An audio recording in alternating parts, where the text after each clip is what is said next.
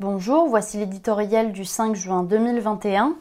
Mensonge d'État par Philippe Gély.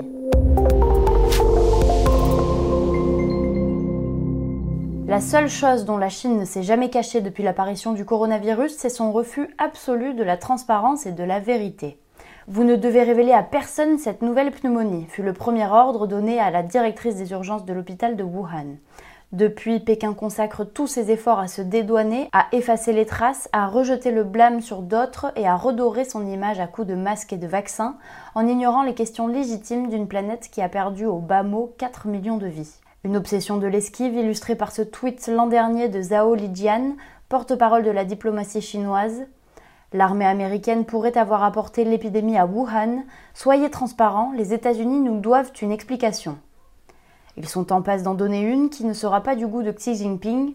Les enquêteurs du département d'État et des services de renseignement américains ont établi qu'au moins trois employés de l'Institut de virologie de Wuhan avaient été hospitalisés avec les symptômes du SARS-CoV-2 dès novembre 2019, plusieurs semaines avant l'alerte officielle.